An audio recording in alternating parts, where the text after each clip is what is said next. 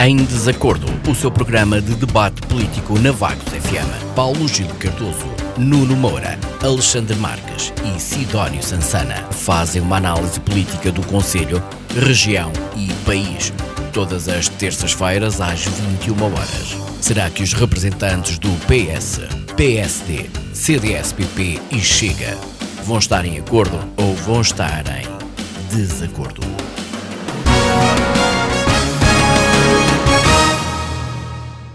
Muito boa noite, bem-vindos a mais uma edição do Em Desacordo. Hoje vamos falar aqui uh, de, um, de, temas mistos, portanto, quer de âmbito uh, regional como também local.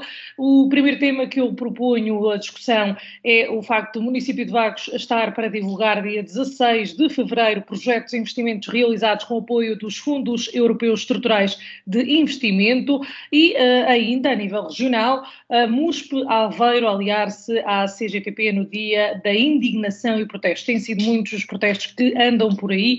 Um, vamos também abordar este tema. Falando uh, no primeiro, vai ser apresentado então uh, dia 16 de fevereiro, como disse, pelo município de Vagos, projetos de investimentos realizados com o apoio dos Fundos Europeus Estruturais de Investimento, nomeadamente uh, vai, ser, vai ser realizada uma inauguração à Escola Básica da Quinta. Alexandre, uma inauguração que previsivelmente realmente já muito era esperada, não é? Tendo em conta que ela já está em funcionamento. Sim, uh, primeiro que tudo, boa noite, Sara, boa noite uh, à Isabel, se ela estiver connosco, ao auditório e aos meus colegas de painel. Muito boa noite a todos. Um, ehm, este, este, primeiro tema, penso que estás a falar do primeiro tema, uh, portanto, aqui do, da apresentação dos projetos. Exatamente. Não sim, certo, sim. não é? Peço desculpa que eu estava aqui multifacetado. Um, eu não tenho muito a acrescentar em relação a este assunto. Uh, temos que esperar pelo dia 16 de fevereiro para conhecer na íntegra quais são as propostas do município. Uh, eu farei questão de, de estar lá, uh, se conseguir. Um, e, portanto, não, não há muito mais a dizer, até porque as informações não são escassas, mas também não, não são suficientes para poder ser comentários a esta altura. Muito obrigado. Muito bem, eh, está no seu direito, Sidónio.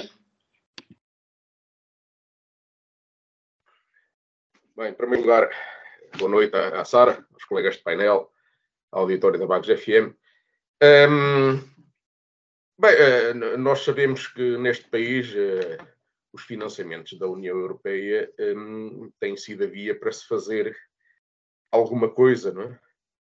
Embora, como, como, eu, como eu não me canso de referir, às vezes as obras que, que são financiadas pelas regras de, dos programas comunitários não são propriamente aquelas que o nosso estágio de desenvolvimento justificaria, eh, mas são, às vezes, utopias eh, que a União Europeia eh, promove e que, não, e que são demasiado avançadas em alguns aspectos ou até contrárias ao nosso, à nossa necessidade de desenvolvimento económico.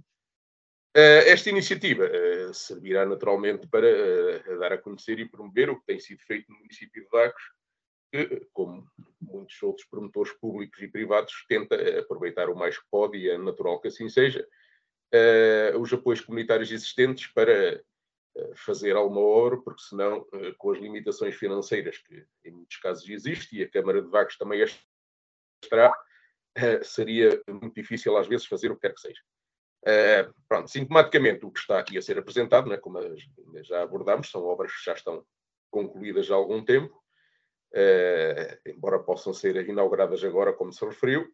Uh, o Centro Escolar da Gafanha da Boa esse, esse já, já terá um, uns tempinhos em, em serviço, e a Escola Básica da, Quintã e a requalificação da Zona Industrial de Vagos também já não é propriamente uma obra da, da semana passada, ou concluída da semana passada.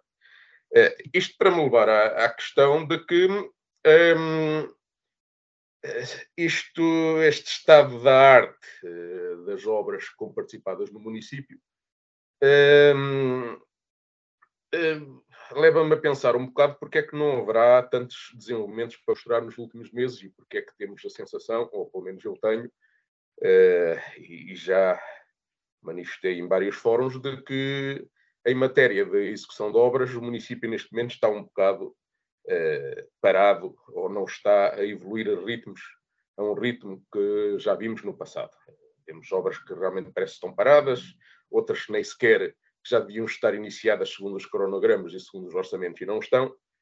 Uh, e uh, estando nós a falar de obras que são comparticipadas, porque já percebemos que o, que o município de Vagos tem muita dificuldade em, em, fazer obras desta natureza em que não haja uma comparticipação a apoiar, uh, e isto leva realmente a, a, que eu pense no porquê, ou tente pensar no porquê de atualmente estarmos com um menor nível de, de execução de obras. Uh, os ilhos da questão é que estes investimentos de 18 milhões de euros que são referidos que é alvo desta análise, um, aprovados no município de Vagos, com fundos comunitários, carece ainda assim do investimento municipal de 8 milhões e meio de euros. Né? Uh, e parece-me que começa a ser um problema financiar esta componente não subsidiada com a atual escalada das taxas de juros. Né?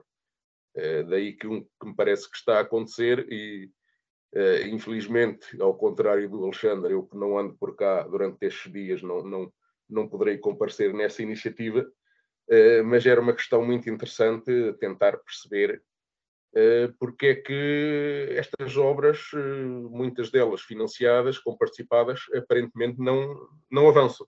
Se há assim uma dificuldade, como parece que seja esse o caso, de que depois de pagarmos, ou depois do executivo camarário, pagar os juros bancários da, da dívida que está neste momento em carteira, que começa a ser difícil arranjar uns cêntimos para poder financiar esta parte dos investimentos comunitários. E, e espero, vamos lá ver, mas uh, uh, talvez a gente venha a ter nesta matéria um, um final de mandato para esse tipo camarário um bocado penoso nesta, uh, nesta necessidade de fazer avançar as obras.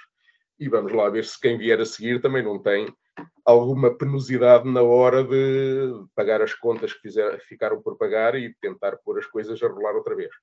Para já é o que se me oferece dizer. Obrigado. Muito obrigado, Sidónio. Miguel, uh, para além de ser um grande investimento, acaba por ser também.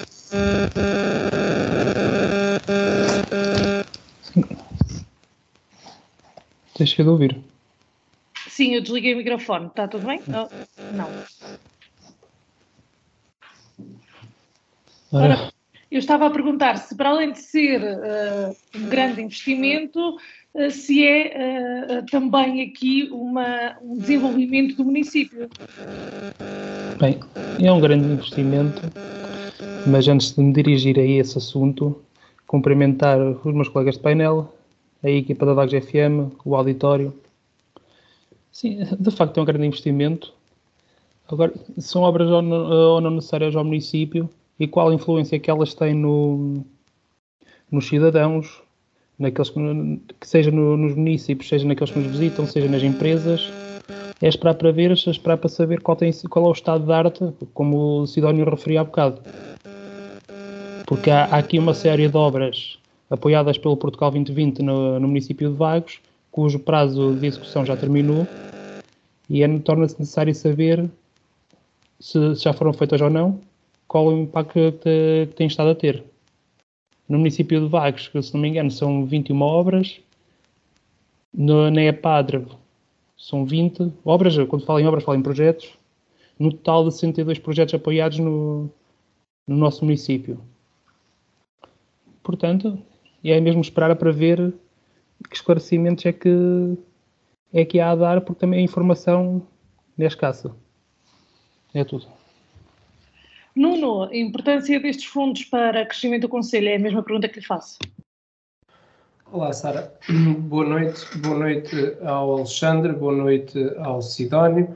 Um cumprimento ao Miguel e cumprimentos também daqui à Carla Gouveia e uh, votos de rápido restabelecimento. Um, um cumprimento especial ao auditório da Vagos FM e, portanto, sobre, sobre este assunto, creio que é importante dar, em primeiro lugar, a conhecer a quem nos ouve e vê agora uh, o que são os fundos europeus estruturais de investimento. E, em termos muito resumidos, estes fundos são instrumentos de financiamento aprovados pela União Europeia com vista a atingir os objetivos de desenvolvimento, suportando as ações regionais que promovem a coesão económica, social e territorial. Estes fundos dividem-se em cinco fundos principais. o Fundo Europeu de Desenvolvimento Regional, mais conhecido por FEDER, o Fundo Social Europeu, o Fundo de Coesão, o Fundo Europeu Agrícola de Desenvolvimento Rural e o Fundo Europeu para os Assuntos Marítimos e das Pescas. E, portanto, em Portugal, a incorporação destes fundos para o quadro comunitário de 2014-2020 foi realizada através do chamado Portugal 2020, o qual abrange uh, os tais cinco uh, fundos europeus estruturais de investimento e assenta em quatro uh, domínios temáticos e dois domínios transversais. Os temáticos são a competitividade e internacionalização, inclusão social e emprego, capital humano e sustentabilidade e eficiência no uso de recursos. Os transversais é a reforma da administração pública e assimetrias e potencialidades territoriais eh, eh, e intervenções. A operacionalidade do Portugal 2020 é assim realizada através de 16 programas, sendo um deles o Programa Operacional da Assistência Técnica, que visa apoiar ações que promovem a melhoria da capacidade de intervenção dos organismos envolvidos na gestão dos fundos europeus estruturais de investimento, financiando projetos que visem o desenvolvimento de modelos de qualidade inovadores e transparentes nos domínios do planeamento, da gestão, da monitorização e da avaliação. E posto isto, a experiência do município de Vagos com a utilização dos fundos comunitários desenvolveu-se ao longo de mais de duas décadas, tendo trabalhado com os mais diversos apoios e instrumentos, o quadro comunitário de apoio 1, 2, 3 e o, CREN. Um, sendo que o atual quadro comunitário não foi exceção, e, portanto, assim sendo, observa-se a existência de um reconhecimento e conhecimento consolidado relativamente à amplitude de intervenção dos fundos no território e à importância que estes têm para a melhoria da qualidade de vida da sociedade, quer seja dos cidadãos ou de organizações. E, por conseguinte, toda a estratégia de desenvolvimento integrado do Conselho tem tido em atenção as principais orientações da Comissão Europeia tendo sido sempre uma preocupação primordial adotar estas estratégias que vão de encontro aos principais objetivos de desenvolvimento regional da União Europeia. E, portanto, o município reconhece a importância da divulgação e comunicação do apoio dos fundos comunitários, assumindo a sua relevância para colmatar o desconhecimento que subsiste e facilitar a compreensão dos cidadãos neste domínio. E, portanto, é neste sentido que surge a presente candidatura, o município reconhece o papel da União Europeia e a importância dos fundos europeus de investimento uh, uh, enquanto fonte de financiamento das intervenções operacionais e estruturais realizadas, o qual, através dos meios de comunicação e difusão sobre boas práticas, experiências de sucesso e impacto nas políticas estruturais no território, pretende assegurar e potenciar um maior e melhor conhecimento por parte dos cidadãos e das empresas da importância dos apoios do Fundo Europeu Estrutural de Investimento, com particular destaque para os fundos aplicados no âmbito do Portugal 2020, isto para a melhoria das condições de vida, para o desenvolvimento socioeconómico e para a coesão territorial desta região. E, portanto, eu julgo que é importante também dizer que irá decorrer no dia 16 de fevereiro, às 18h30, no auditório do Núcleo Empresarial de Vagos, uma conferência organizada pelo município de Vagos, para a divulgação de projetos e investimentos realizados com o apoio dos Fundos Europeus Estruturais de Investimento. Esta iniciativa terá como oradores o Sr. Presidente da Câmara, Dr. Silvério Regaládio, e a Presidente da Comissão de Coordenação e Desenvolvimento Regional do Centro, Isabel Damasceno. E, e com esta conferência pretende-se dar visibilidade à aplicação dos Fundos Europeus uh, Estruturais de Investimento nos projetos desenvolvidos pelo município de Vagos, no âmbito de, do tal quadro comunitário de apoio Portugal 2020. Estes projetos, com um valor total de investimento de 17.886.338 euros, têm contratualizado um financiamento de 9.637.432 euros dos Fundos Europeus Estruturais de Investimento. Valores estes se reportam à data da submissão da candidatura de 11 de março de 2022 e abrangem uma diversidade de áreas, como a valorização cultural, a mobilidade urbana sustentável, a reabilitação urbana, desenvolvimento industrial, a educação, a coesão social, turismo e coesão territorial, o apoio à recuperação da sociedade e ambiente e património. E, portanto, integradas no programa da Conferência de Divulgação de Projetos e Investimentos realizados com o apoio destes fundos, uh, são de destacar as inaugurações e visitas às seguintes obras: ampliação e requalificação da Escola Básica da Quintã, que será às 17 horas, requalificação da zona industrial de Vagos, ao abrigo da candidatura Rede Estruturante de Mobilidade Suave Vagos Norte, Vagos, Zona Industrial de Vagos, Centro Escolar da Gafanha da Boa Hora, uh, Vagueira, e isto será às, às 18 horas. Portanto, parece-me e mais uma vez eu sou um defensor de, de, dos fundos europeus. estes fundos, na realidade, resumem-se a apoios a obras necessárias sem que o município tenha que despender esse dinheiro, isto é, este dinheiro vem uh, dos fundos comunitários e, portanto, parece-me que é uma boa notícia e que é bom para Vagos e para os municípios de Vagos. Muito bem, vamos então agora falar do segundo tema e trata-se precisamente de mais uma uh, manifestação, digamos assim. Portanto, a CGTV já tinha previsto realizar no próximo dia 9 o Dia da Indignação e do Protesto e o MUSPA Aveiro uh, adiantou e anunciou que se iria aliar a esta causa. Uh, Sidónio, estamos cada vez com mais indignações, mais manifestações. Qual é que é o caminho para resolver este, este problema que afeta, afeta o país e afeta qualquer área de de, no mercado? Eh, bem, é, para começar, é, é um facto que a contestação é cada vez maior e que há problemas na generalidade dos serviços públicos, eh, embora habitualmente eles são, são referidos naqueles setores que, com que a maioria da população lida mais habitualmente, digamos, a, a, saúde, a educação. O caminho isso é uma longa história. Hum, é natural que haja alguma contestação e que a contestação ao poder, eh, principalmente quando o poder tem uma maioria absoluta, hum, não deixa de fazer parte de, eh, do pacote para tentar mudar um pouco eh, as coisas.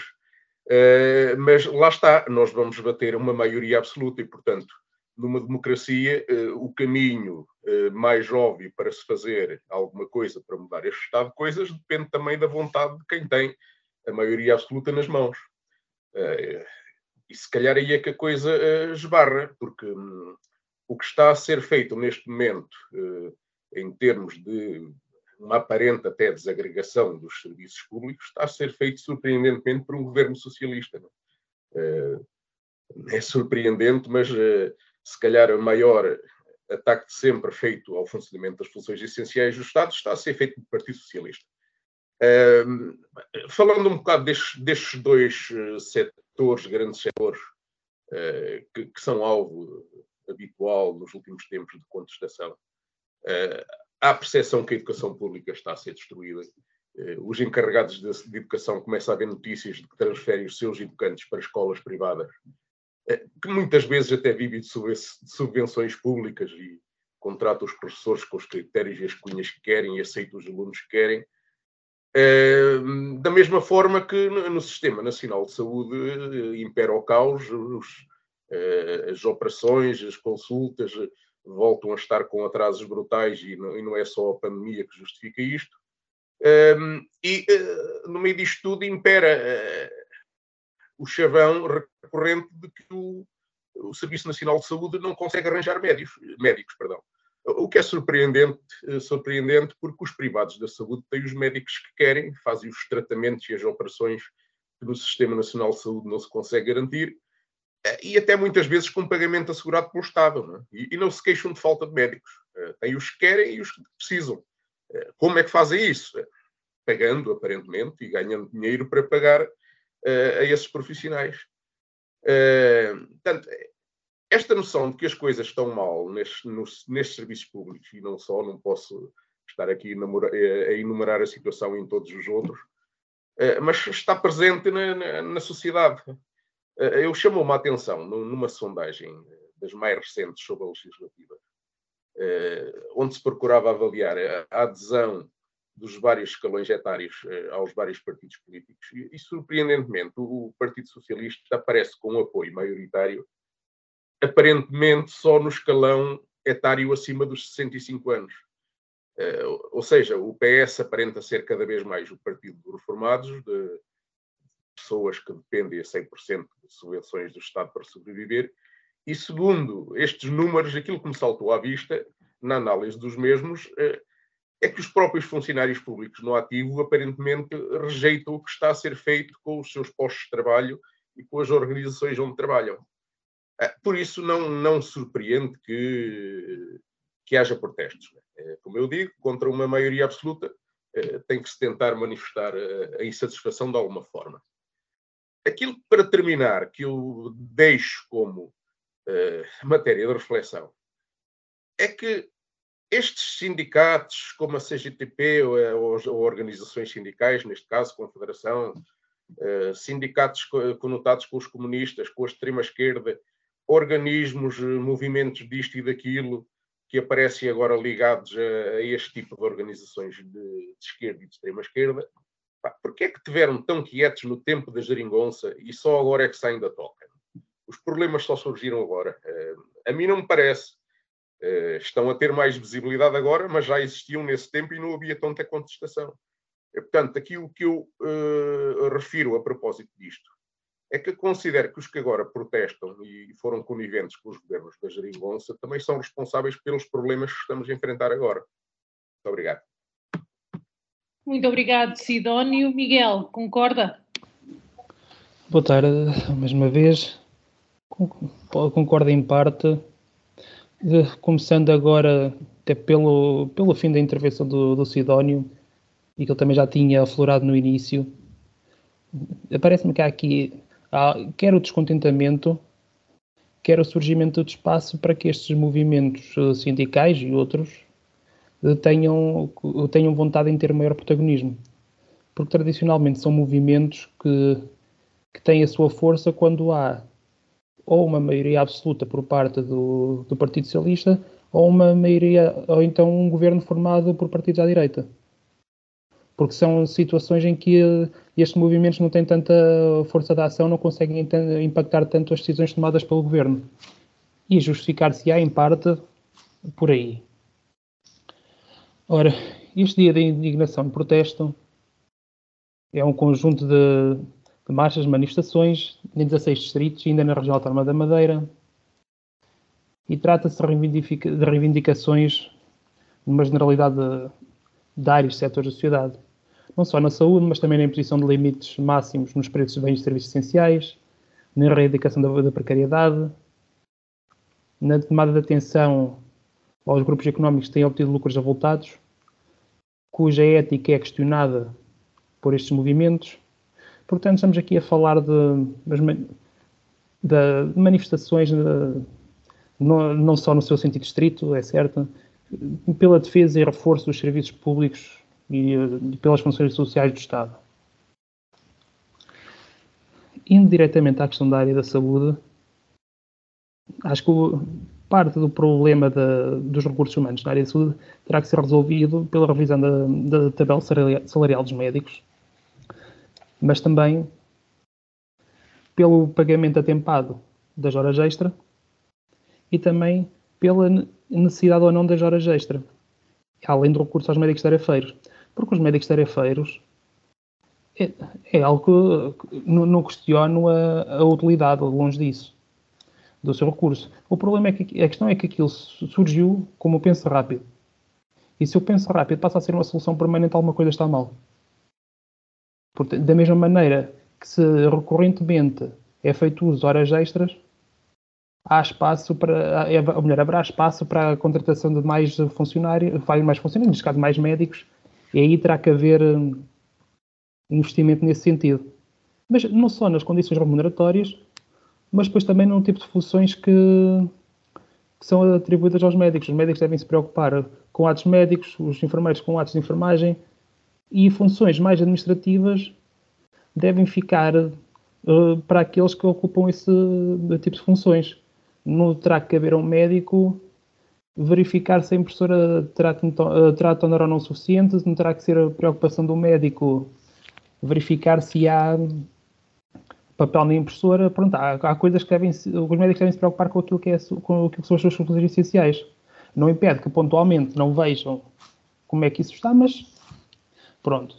Quanto, depois, ainda quanto a esta a questão da saúde, há que esperar também pela, pela verdadeira entrada em serviço da direção executiva do, do SNS, porque isso, pese embora já esteja prevista desde o ano passado, só agora este ano com, a, com o novo Orçamento de Estado é que ela pode entrar em funcionamento em todo o vapor. E depois, é certo que a saúde saiu um bocado fragilizada da, com a pandemia, mas mesmo assim, pelo menos em 2020, a incidência global do cancro em Portugal foi inferior à média da União Europeia, 510 novos casos por 100 mil habitantes contra 569. E já em junho de 2022, a taxa de rastreio ao cancro coloretal tinha regressado aos níveis anteriores à pandemia. Houve também recuperação nos serviços relacionados com o cancro da mama, etc. Portanto, há que,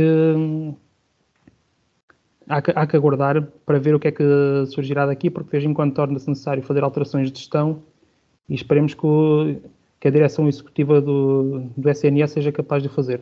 E é tudo. Muito obrigado, Miguel. Nuno, cada vez mais se uh, verifica o descontentamento da população nas várias áreas através deste tipo de manifestações e esta é próxima ao dia da indignação. Uh, qual é a sua perspectiva sobre este tema? Ora bem, sobre este tema, eu acho que este é, é mais, é mais um protesto um, a somar a muitos outros que se promovem de norte a sul do nosso país e que representam o descontentamento dos portugueses uh, com a forma como temos sido governados nos, nos últimos anos. Uh, são muitos os problemas sentidos nas mais diversas áreas e não tem existido o devido cuidado de os resolver por parte de quem tem essa uh, obrigação. segundo aquilo que é repetido pelos cidadãos portugueses nos diversos órgãos de comunicação social, não se têm desenvolvido as reformas estruturais necessárias para que o país cresça por forma uh, por um lado, enfrentar as dificuldades e, por outro lado, a desenvolver políticas fiscais que permitam um alívio das famílias e um maior investimento das empresas.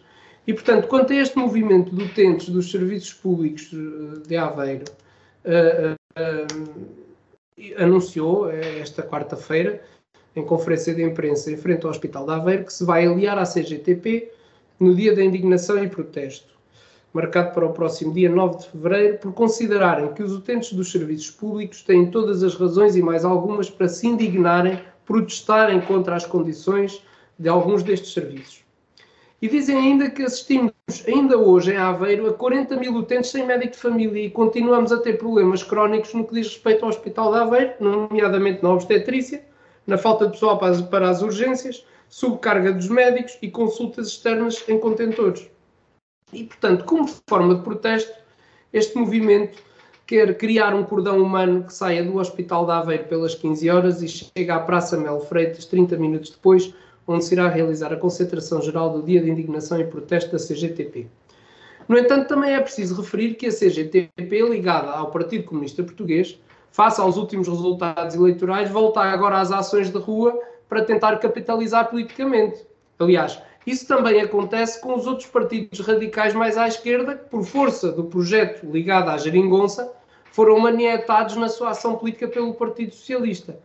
E, portanto, o que se espera agora é que o governo comece, de facto, a trabalhar depois de todos estes casos e casinhos em que se envolveu. Eu acho é, é que isso que todos os portugueses esperam de um governo com uma maioria absoluta, porque a maioria absoluta não é só, como dizia o Presidente da República, um chavão. É, é, é, para que se tomem as medidas necessárias e se apliquem essas medidas na realidade, o que infelizmente em Portugal não tem acontecido. Muito obrigado, Nuno. Alexandre, para fechar este tema. Obrigado, Sara. Uh, eu vou tentar ser um bocado mais incisivo que os meus colegas. Eu uh, tento olhar para, para isto um pouco, uma perspectiva um pouco diferente, não só em relação à saúde, mas eh, em relação a tudo de um modo geral. Porque é o dia do protesto e em Portugal hoje todos temos direito ao protesto eh, e todos temos o direito ao protesto. Ao protesto. Não estou a fazer eh, uma relação com o 25 de Abril ou com o 25 de Novembro, mas uma relação com a triste prestação do governo que nos dá a todos razões para termos que protestar. E, por acaso, por exemplo, na saúde, a contratação de mais pessoal não significa forçosamente que haja mais qualidade na prestação de serviço. O nosso verdadeiro problema em Portugal é que as desigualdades em termos de competências e de conhecimentos das pessoas que exercem funções, sejam elas quais forem, seja a função de médico, seja a formação, eh, as funções de cangalheiro, seja a, função de professor, seja a função de limpar as ruas, esta desigualdade de competências e conhecimentos escangalha todo o sistema de serviço público português. Todo seja em que linha for. Esse é o verdadeiro problema do nosso país. Ainda há pouco tempo houve alguém que disse, eh, precisamente por estas palavras, mas eu juro-vos que não fiz plágio, eh, que era a desigualdade das competências e do conhecimento que escangalhava todo o elevador social. Não é só o elevador social, é tudo no nosso país. Se, de facto, houvesse pessoas com competências para liderar o Hospital de Aveiro, o Hospital de Aveiro tem mais do que capacidade suficiente para prestar uh, serviço na área da saúde uh, a todos os utentes que têm que prestar, portanto, que estão dentro daquilo que é a abrangência do Hospital de Aveiro. Isto foi dito pela própria direção do Hospital de Aveiro. Agora, a capacidade do Hospital de Aveiro, de Aveiro não trabalha como deveria trabalhar, porquê? Porque muitas vezes não podem contratar as pessoas que deviam de contratar, com a formação que deviam de contratar, têm que substituir aqueles que deviam de contratar com aqueles que chegam para fazer o trabalho daqueles que deviam ter sido contratados, não é? E andamos num jogo de substituições que não funciona. E quem perde são os utentes. Pior do que isso, temos aqueles que mandam nos cordões da Bolsa, não é? Lá para, para a capital Lisboeta, que não cedem aquilo que deviam de ceder a começar pelas famosas cativações, entre outras coisas. Uh, mas até aí, a desigualdade de competências se faz sentir ao mais alto nível. Mas isso é um problema de mentalidade, mentalidade dos portugueses, que uh, decidiram uh, dar a maioria absoluta ao PS depois de sete anos de, de incoerência e agora andamos há um ano a sofrer com os casos, casinhos e casetas. Uh, mas lá está, daqui a três anos e pouco, três anos sensivelmente, cá estaremos novamente, se não for antes, para uh, voltar a, a, atribuir a responsabilidade de escolher aos portugueses e temos que, teremos que aguardar serenamente e, obviamente, ir protestando e lutando pelos nossos direitos. Muito obrigado.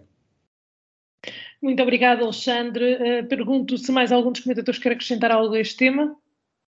Não havendo esse interesse, portanto, passamos às mensagens finais. Miguel, começa hoje por si. Ora, quanto à mensagem final, queria fazer uma breve menção à decisão do Tribunal Constitucional, ainda já da semana passada, sobre o sumo da lei da eutanásia. Parece-me que, que há os dois setores que mais preocupam, porque, ou melhor, esta decisão acaba por dividir os portugueses em dois grupos, aqueles que defendem medidas como a eutanásia e a morte medicamente assistido, o suicídio medicamente assistido e aqueles que são contra. E acho que quer de um lado, quer do outro, muitas vezes há interpretações erradas sobre aquilo que foi a decisão do Tribunal Constitucional. Aqueles que defendem uh, a eutanásia ou, ou o suicídio medicamente assistido vêm dizer que o Tribunal Constitucional tomou uma medida e ligou apenas ao português. É apenas uma questão de palavras. Uma palavra, a palavra, se calhar, devia ter sido utilizada uma palavra diferente e o problema estaria resolvido. Isto não, não é só uma questão de palavras, é uma questão do, do alcance de, da própria lei. Porque há que te reconhece que o direito à vida de facto é é preciso ter cautela de maneira como se mexe com ele, portanto, não pode ser feito de qualquer maneira. Mas se formos para partidos, para partido como partido, partido de setores da sociedade que defendem que que não, que não deve ser permitido o recurso à eutanásia ou ao suicídio medicamente assistido, celebram esta decisão do Tribunal Constitucional como celebraram a anterior, ou seja, como a, a, vitória do direito à vida. E não é isso que aqui está em causa. Aquilo que aqui está em causa não é censura da, do, da proteção do, ou seja, a censura do bem fundamental vida. Não é isso que aqui está em causa. Porque não, isso não há o problema na aplicação da eutanásia ou do suicídio medicamente assistido. Aquilo que está em causa é a definição dos seus limites de como é que ela é imposta. É tudo. Muito obrigado, Miguel. Nuno, o que é que nos traz hoje nas mensagens finais? Ora bem, hoje, como tema livre, eu escolhi um assunto que eu penso que nos preocupa a todos. Faça muitos relatos, reportagens e notícias vindas a público no que diz respeito à insegurança que se vive, apesar de ainda sermos dos países mais seguros parece-me que lentamente vamos perdendo esse estatuto por falta de autoridade do Estado.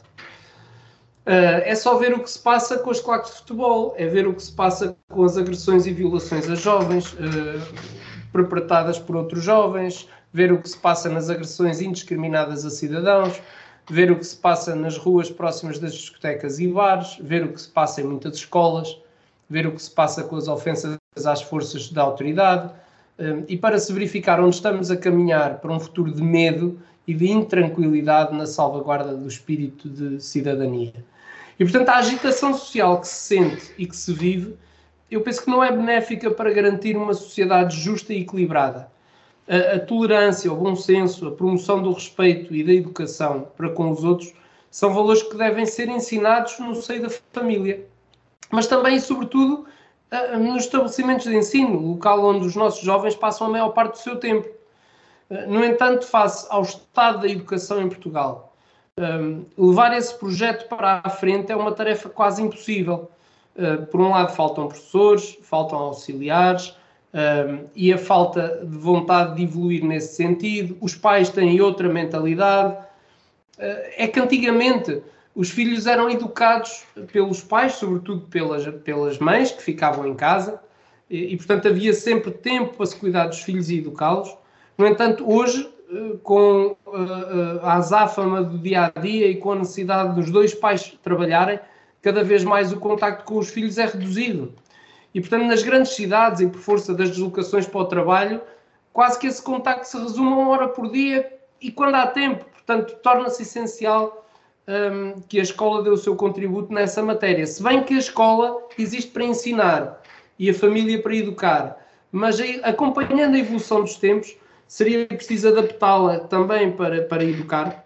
Eu sei que este é um tema fraturante uh, que quero deixar para reflexão, mas não sem dizer o seguinte: para que isto seja possível, era necessário que os pais mudassem um bocadinho a mentalidade.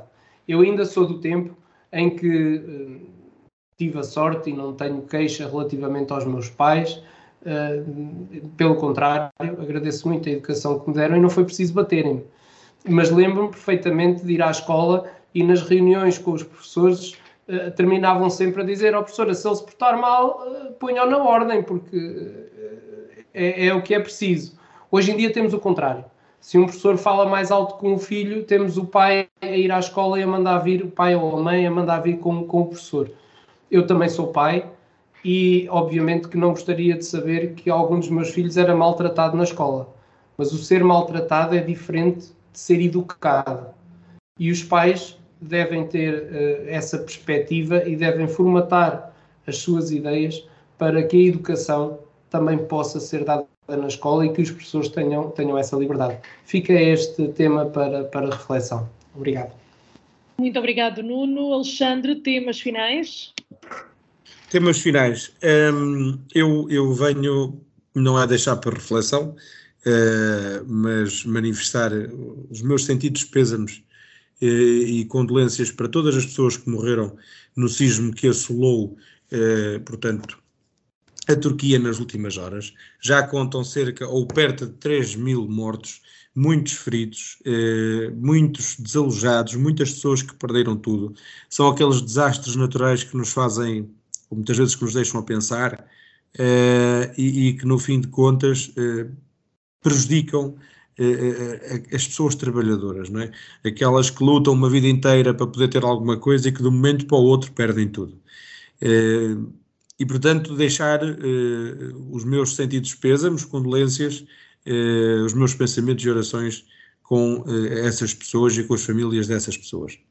E deixar para reflexão as palavras também do secretário-geral da ONU, António Guterres, que disse nas últimas 24 horas que a escalada do conflito na Ucrânia, nomeadamente com a chegada do primeiro aniversário anual da invasão da Ucrânia pela Rússia, eh, pode provocar, portanto, um conflito mais alargado. Eh, eu sou todo a favor de ajudar a Ucrânia e os ucranianos, eh, mas também sou todo a favor de nos lembrarmos que nós não podemos querer ajudar mais os outros do que aquilo que nos ajudamos a nós próprios aqui, dentro, em Portugal. Eh, e neste momento nós temos muitas coisas para resolver, muito mais do que o habitual, eh, não só pelos nossos problemas habituais, mas também pelos problemas que chegam com aqueles que nós acolhemos, com toda a serenidade, e bem que o fizemos, mas temos muita coisa para resolver. Uh, e eu não gostava de ver Portugal uh, embrulhado num conflito alargado, uh, provocado por esse escalamento que António Guterres defende na Ucrânia. Eh, eu gostava, sim, que Portugal olhasse um pouco mais para dentro, que olhasse para as ruas das suas grandes cidades, que são o, o, portal de visita do nosso país para muitas situações, especialmente turísticas e culturais, e que olhasse para os problemas do interior, para os problemas das freguesias do litoral, para a falta de mobilidade urbana, para uh, as condições precárias do desemprego, para uh, as tabelas do IRS que prejudicam os mais pobres, uh, sim, hoje mais do que nunca, os mais pobres, nomeadamente uma pessoa que ganha 800 euros hoje traz para casa líquidos menos dinheiro do que uma pessoa que ganha o salário mínimo. Isto é incompreensível. E, e, portanto, nós estamos com problemas estruturais, fraturantes, gravíssimos para resolver. E, e neste momento, a República devia de olhar para dentro, para o seu âmago, mais do que olhar para fora. E, portanto, é esta a reflexão que eu quero deixar também eh, para todos aqueles que nos estão a ouvir. Muito obrigado, muito boa noite e uma ótima semana para todos. Muito obrigado, Alexandre. Sidónio, para fecharmos. Muito obrigado. Um, ao menos nos últimos dias saltaram à vista duas situações chocantes que um, começam a definir o que é que é o novo dia a dia da imigração descontrolada em Portugal. Eh, estou a falar das agressões perpetradas por um grupo contra um cidadão no Palês e Olhão e o incêndio numa habitação da moraria em Lisboa que provocou a morte de um jovem indiano de 14 anos, para além de 20 e tal desalojados, que era o total de, eh, de pessoas que moravam naquela casa. Uh, em ambos os casos, há responsabilidades e, e, não são propriamente daqueles a quem o politicamente correto normalmente aponta o dedo relativamente à insensibilidade perante a imigração. É, é precisamente o discurso hipócrita do politicamente correto que dá origem a estas situações. Se não vejamos. É, em Olhão, um cidadão nepalês, aterrorizado e desprotegido, não apresenta queixa relativamente às agressões de que foi vítima, seja porque receia represálias, seja porque descrê da justiça portuguesa. É, e lembre-se que, a partir de uma simples agressão, não, não será crime público, carece de, de queixa da vítima, portanto, excluindo outras agravantes como a xenofobia ou crimes de ódio, eh, terá que ser a própria vítima a movimentar-se no sentido de que seja feita justiça. Portanto, há aqui qualquer coisa que falha, não sendo eu jurista, mas não me parece que este seja o procedimento indicado para este tipo de situações. Eh, foi preciso a divulgação do vídeo e a pressão de conhecidos para que a queixa fosse apresentada e investigada. Um, Espera-se que agora a questão seja devidamente investigada para que se possa ver uh, e avaliar concretamente em que segmentos da população é que a xenofobia se anda a implementar e porquê. Uh, já o incêndio da moraria põe a nu outra falácia da atração de imigrantes neste país. As pessoas estão a fechar os olhos para a realidade que é não termos oferta imobiliária suficiente para tanto imigrante entrar sem controle no país. Eh, por isso não surpreende que uma casa superlotada onde viviam 20 e tal pessoas e ainda, ainda não vi um consenso sobre o número final, eh, possa acontecer uma coisa destas e, e, nem que isto possa acontecer noutros, uh, noutras latitudes, noutros pontos do país. Perante isto, eu acho interessante duas reações de atores políticos em relação, direta ou indiretamente, em relação a esta questão. Hoje, uh, Luís Montenegro, citado pelo Expresso, defendia uh, mais fiscalização e planeamento da imigração, face àquilo que considera uma realidade que existe em Lisboa e não só. Uh, eu que tenho sido crítico da sua, do seu percurso, aqui só posso afirmar que é um passo no sentido correto e que, se continuar assim, até poderá vir a ser Primeiro-Ministro, desde que com o parceiro de coligação certo, pô-lo no rumo certo. A outra nota final é que uh, o que não resolve, sem dúvida, este tipo de problemas é aquela ideia peregrina do Bloco de Esquerda de limitar a venda de imóveis estrangeiros. E por aqui me fico. Muito obrigado. Muito obrigado, Sidónio, Alexandre, Nuno e Miguel, por terem estado connosco mais uma semana. Hoje o programa foi um bocadinho mais curto do que o habitual, os temas também não eram uh, controversos, mas para a semana cá estaremos. Uh, vamos, vamos ver o que nos traz a política nessa semana. Até lá. Em Desacordo, o seu programa de debate político na Vagos FM, todas as terças-feiras às 21 horas. Será que os representantes das conselhias vão estar em acordo ou vão estar em desacordo?